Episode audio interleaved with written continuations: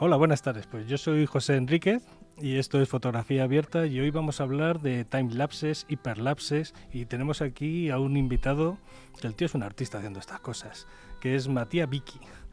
Le podéis encontrar sus trabajos, bueno, sus trabajos los habéis visto y ni os habéis dado cuenta. En muchos documentales de la BBC, muchas series de Netflix, en muchos tipos de...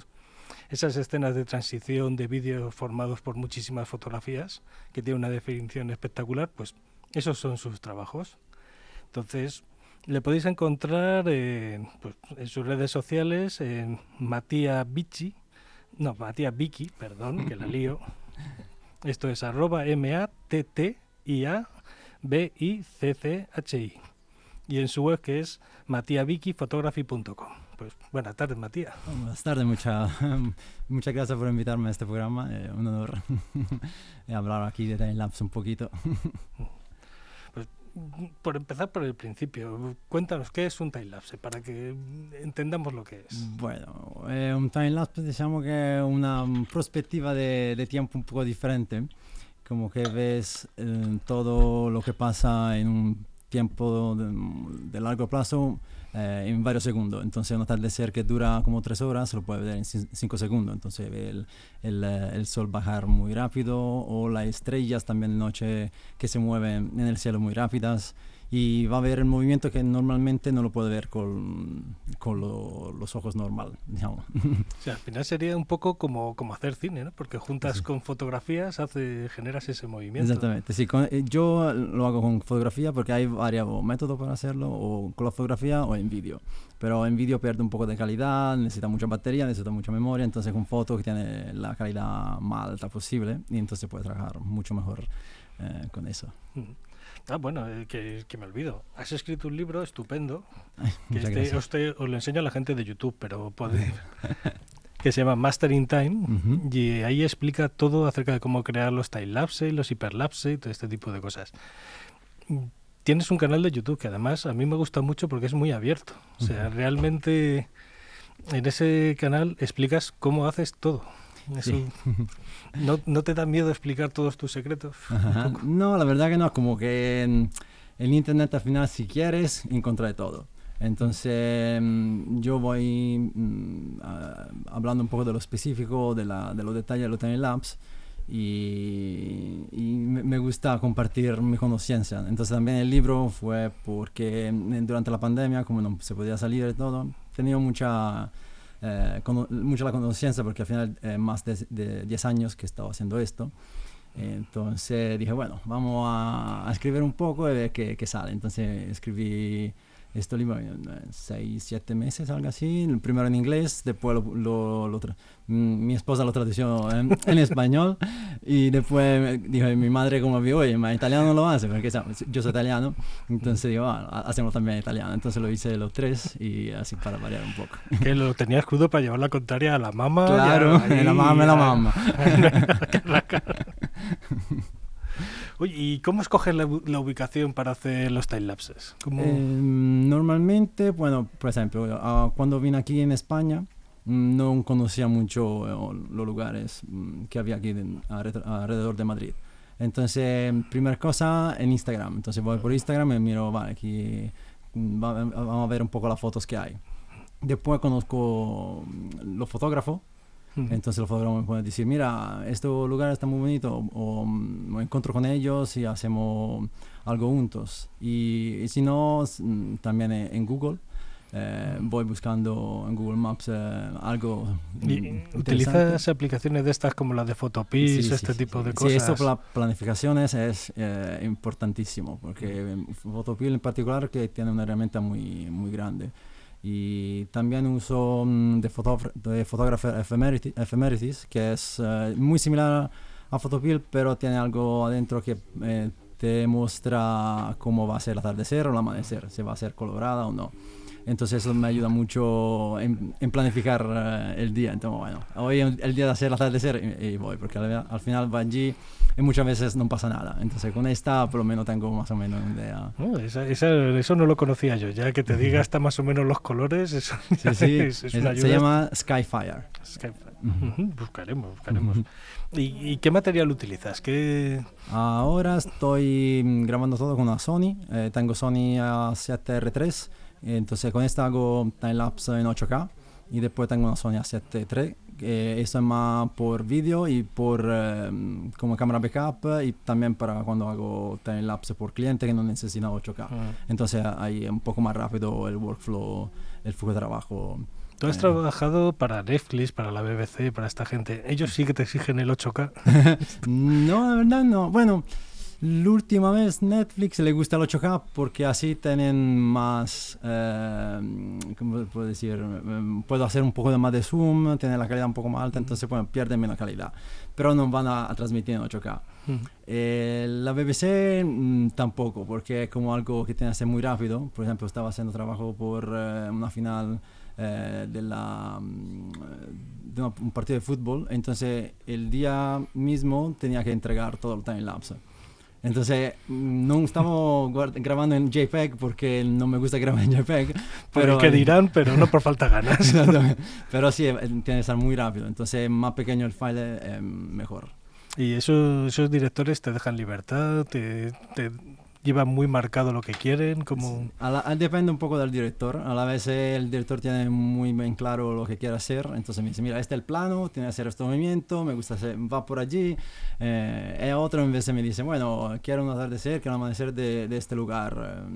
Eh, me da mucha más creatividad. Depende un poco de la... ¿Con actores has hecho algo?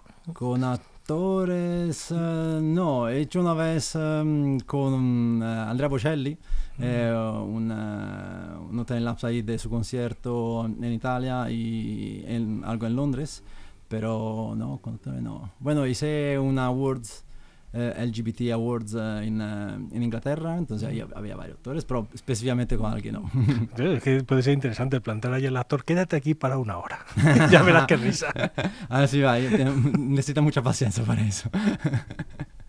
Total. Y yo qué sé, ¿cómo, ¿cómo ajustas la cámara? ¿Cómo lo haces? Porque al final tú estás grabando atardeceres, amaneceres, eso mm. las cámaras lo llevan regulinchi. ¿Cómo haces para que la cámara se vaya, sea natural ese paso, ese cambio de la luz y ese cambio de los colores? Bueno, hay dos métodos para hacer ese tipo de time lapse. Entonces, los llaman Holy Grail, porque antes era tan difícil que era algo conseguir el Holy Grail, ¿no? El, el, el santo grial. Exacto. Entonces, eh, la parte, ahora como la tecnología es muy mucho más avanzada de antes, eh, las cámaras en la eh, propiedad de apertura hacen un trabajo bastante bueno. Pero también tienes que estar cuidado a alguna herramienta ahí que tiene la cámara. Si no, lo hacen manual, entonces cada vez que baja la luz, eres tú que cambia la exposición de la cámara. Entonces cambia la velocidad, antes la velocidad de, mm, de la foto y después lo hizo. Y más o menos para, yo qué sé, para coger un atardecer, ¿cuántas fotos necesitarías o cada cuánto tiempo? Eso también depende del tipo de atardecer. si tienes un atardecer donde no hay nubes, entonces quieres solo ver eh, el pasar de la, del sol y las sombras. Eso puede, puede un intervalo de 15, 20 segundos y una foto de 700 fotos. Así va a tener como un 25 segundos de time lapse.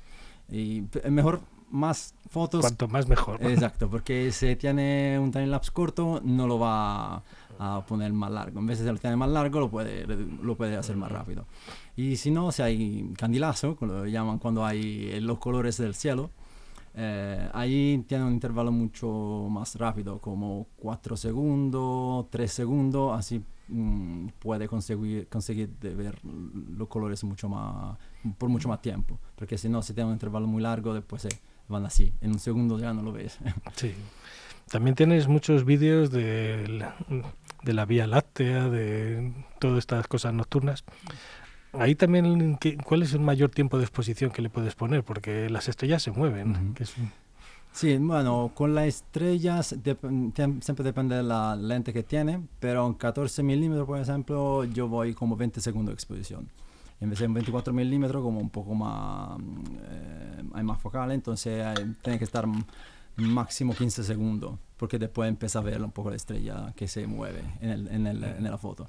Pero tampoco se ve muchísimo en el time lapse, aunque entonces está un, po un, un poco moza, está bien. Mm, pero sí, más o menos eso lo... Había un tailase que a mí me gusta mucho que era el de la lavadora, de la circumpolar y ver cómo giran todas las estrellas. Eso, pero eso ahí chulo. era dejarle mucho tiempo de exposición para que sí. se viera la raya. Sí, hay también una, otro método que hacer timelapse y después con un programa lo pone todos juntos y, y, en vez de que esperar uh, una foto y ver que pasas de tres horas en una foto y después no va a pasar nada, eh, por lo menos ahí con timelapse lo puede hacer más. ¿Y, ¿Y, cómo llevas el tiempo de espera? Porque el timelapse es tiempo. Mm, depende, si estoy con alguien, bueno, charlando, eh, si estoy solo, que mm, muchas veces estoy solo, eh, puedo ver una película o escuchando podcast o radio o haciendo otra cosa ahí por el campo, porque al final, sí. La gestión de las baterías y cómo, cómo haces para que te aguantes las baterías, porque además con estas cámaras digitales de ahora duran menos, las reflex aguantaban. Sí, sí, total. Eh, bueno, mm, la Sony, la verdad que tiene bastante, se, la, en el, durante la noche, se la, la noche está bastante caliente, con una batería me casi 5 horas va a estar. Pero normalmente uso una batería externa que la enchufo en la USB-C y ahí puede estar como 12 horas tranquilamente haciendo time lapse. Eso da mucha vida. Sí, sí, Eso sí. da Total. mucha vida. ¿Cómo escoges la música? La música, eh, la música es difícil. A la vez estoy, hago un time lapse que, no sé, dura dos días haciendo time lapse, pero estoy dos semanas buscando la música porque tiene que estar eh, reflejando lo que quiero eh, mostrar en el time lapse. Entonces, también tengo un chico en Italia que a la vez me hace música. Mm. Entonces le digo, mira, necesito esto, esto, esto. Se llama Alberto Volato. Y otra vez voy en eh, sitio de internet como um, Epidemic Sound, donde hay una galería muy, muy amplia de... Sí, en galerías gratuitas. Sí. sí, eso paga como, no, paga 10 euros al mes, algo así. Bueno, Entonces tampoco. puedes usar toda la música que hay allí por eh, las redes sociales. Entonces ahí está como horas, horas escuchando música para elegirla por el timelapse que quiere. Eso en YouTube había, eso de la galería gratuita, y Sí. venga, esta no, esta tampoco, esta tampoco. esta. Yo creo que a los fotógrafos nos lleva más tiempo la música, que yo Em- no suelo poner música por eso. Eh, la música a la vez con el timelapse es como que en un vídeo es muy importante. Si la música es muy buena y el vídeo es malo, es más fácil que la gente te lo veas, porque eh, la música te, no sé, Te lleva. te lleva, sí. Te lleva. Y a la hora de escoger la música, ¿tienes problemas con las redes sociales? Bueno, por lo que me has dicho, no, porque va todo pagado. Porque yo recuerdo que era muy difícil poner una canción Ah, no, sí, sí, que antes- fuera de alguien. No, no, antes era muy difícil. Tenía que tener los derechos, pagar los derechos. sí. Por eso tenía este amigo que hacía la, la música para mí, porque era mucho más fácil. Ahora en vez hay mucho eh, sitio de internet eh, como sí, hay Music Bed, eh, eh, Epidemic Sound, eh, poi hay Artlist, hay muchos mm, ahora. Y una pregunta de trampa. ¿Cómo, cómo se distingue un vídeo a cámara lenta de un timelapse? Hmm, eh, bueno, es tramposa. el vídeo de cámara lenta al final è casi al revés del, eh, del timelapse, porque el timelapse necesita una foto cada dos segundos, invece en la cámara lenta necesita 500 fotos en un segundo. Mm. Entonces la, la diferencia más, más grande, como necesita mucho más espacio de tarjeta, porque hace mucho más frames o más cuadros en el segundo. Y, y también la, la lenta al final muestra lo que pasa muy rápido mm, en un tiempo más largo. En Sí, le amplía el tiempo. Exacto, en vez del timelapse al revés, muestra lo que pasa en un tiempo muy largo en un, una- una- en un video más corto. ¿Has descubierto cosas con el timelapse? Porque a mí me sorprende mucho cuando te pones a hacer un timelapse largo, de aquello de Mm. hecho la mañana, y ves realmente cómo se mueven las sombras. ¿Has hecho algún descubrimiento así, algo que te haya... Descubrimiento así no, pero a la vez pasa, no sé, hay una araña que me hace una, una telaraña encima a la, a la lente. Ah, mira, está ahí, ¿qué pasando ahí? Esta cosa que se mueve, la, la- la araña. Y al final estás pendiente de la araña en vez de- Total, exactamente. ¿Y, cómo manejas el movimiento? Porque tú no solo dejas la cámara sobre el trípode, sino que se ves que se va desplazando. ¿Esto cómo lo consigues o qué Sí. utilizas? Tengo, utilizo dos cosas. Uno es un slider que, eh, que es este en el, en el libro, eh, que es un, un metro y medio. Es una barra que se mueve. Exacto, una barra que se mueve, también tiene otras dos motores que se mueven a derecha izquierda o a- Ujú. arriba abajo. Y eso te crea un movimiento más, lo llaman cinemático porque se mueve lento, y hace un poco también el background se mueve, estaba muy bonito. Bueno, Y- le da mucha vida. Sí, exacto, le da una dimensión diferente. Y después hay hyperlapse, que eso es más, mm, mucho más difícil porque eres tú que te mueves con la cámara. Entonces tú tomas el trípode y haces una foto, te mueve un pasito, otra foto, te mueve un pasito, otra foto. Entonces eso es un movimiento más largo. Entonces desde puede ser 5 metros como un kilómetro. El, el más largo que hice creo que estuvo 2 kilómetros en, em, en Lisboa. A ver, ¿sabes el, ¿sabe el famoso puente Sí. de Lisboa? El, Hay como un el paseo. puente sobre el río Tajo, que además creo que se puede pasar andando, ¿no? Exactamente, sí. Hay un, hay un paseo que ve el puente desde mm, Belén, el, ah, el movimiento Belén, entonces desde allí hasta donde llega el puente. Ahí es en timelapse, cada 50 centímetros hace una foto. y tuvo como dos horas y media, es de Tienes un vídeo en tu web que a mí me gustó mucho, que es en el puente de Londres, porque me Mm. quedé pensándolo cómo lo habías movido, porque claro, no veía el slider, no veía nada, no veía cómo lo hacías para ir siguiendo toda la barandilla. Eso, Eso es, con el trípode. Entonces, cada, cada, cada movimiento, el trípode, ta, ta, ta. y tuvo una 40, 50 minutos haciendo este timelapse. ¿No te estuvo mirando ningún guardia a ver qué hacías? No, por suerte no, porque al final en, to- en Tower Bridge siempre, alguien siempre te para, te mira, no puedes usar el trípode, porque en Londres también es Aquí una pesadilla. En Madrid es que es terrible, tienes que pedir ¿Sí? permiso para usar el trípode. Mira, en- yo aquí en Madrid nunca he tenido problema. También con los sliders, hay un metro y medio de slider ahí en Plaza Mayor y nadie me ha dicho nada. Me- Mejor, pues Sí, sí, mejor. total. dejar- Es que por lo visto lo que dicen es que si tú pones un trípode puedes obstaculizar el paso de la gente. Ajá. Entonces que tienes que pedir un permiso para no sé qué. Aquí han llegado a echar la bronca hasta un pintor como Antonio López. Mm. Estaba el hombre pintando creo que era en sol y llegaron los municipales y la echaron. Serio. Wow. Bueno, entonces tuve suerte. no, ni tan mal. Sí. No ha ido mal la cosa. Yo qué sé, ¿cuántas fotografías puedes necesitar para un vídeo? Para uno largo. Así, Mm, una vía láctea de esas. Que Eh, a ver, eh, hice una Vía Láctea dos semanas atrás eh, en Castilla-La Mancha, en una laguna muy bonita, el reflejo. Y esto hice como mm, 750, 800 fotos. Pero si quiero hacer también una, un timelapse da- desde el día hasta la noche, como que, que hice en, Brihuega, hay un albor particular en Brihuega. Eh, entonces con el slider hice como 1300 fotos para gra- grabar todo. En Brihuega, Briu- Brihuega, joder, lo diré. Ahí es el sitio donde van a hacer las fotos con la lavanda. Eso, que si no te quitan el carnet de fotógrafo, como el templo de Devoz. Si no vas. Sí, se puso muy famosa la lavanda ahí. Y, y ¿Qué te iba a decir yo? Esto es ya preguntas de detalle. ¿En JPG o en RAW? Porque luego mover todas esas imágenes, Ya. ¿qué tal lleva el ordenador eso? Pero eh, eh, RAW siempre, porque tiene mucho más data en la foto, entonces si algo pasa, mm, tiene la, la luz un poco muy fuerte, así puede arreglarla mucho más fácilmente. El JPEG, JPG lo que hace es lo que es. Entonces ahí no puede, eh, si hiciste un error o quiere hacer cambia- cambio en la foto, no lo puede hacer. ¿Y cuánto tiempo puede estar procesando el vídeo en el ordenador? Bueno, ahora... Por curiosidad. No, claro, claro. es que es un, eh, al final un vídeo de mm, eh, 10 segundos en 8K son casi 10 gigabytes. Entonces ahora con el computer que tengo ahora, que es un MacBook Pro M1 Max, eso toma como una media hora. Antes que tenía un Mac Pro viejo, tomaba como casi dos horas para hacerlo. Es que algunos que he hecho era aquello de, bueno, yo lo dejo aquí, me voy Sí, a echar sí. un café, veo una película, de hecho, normalmente vengo... de noche. Normalmente lo hago de noche. Cuando voy a dormir, le voy render. Y la mañana que me despierto está todo listo. ¿Y cómo, cómo...? Bueno, hay una cosa que no hemos hablado, que es que vas a dar una conferencia en el congreso de E-Night. Sí, total. Este año. 2023. Sí, sí, es, un- es un honor con, eh, dar, mm, hablar de, de Timelapse Nocturna allí porque la comunidad que hay es espectacular. Y sí, voy a estar allí el primer de julio.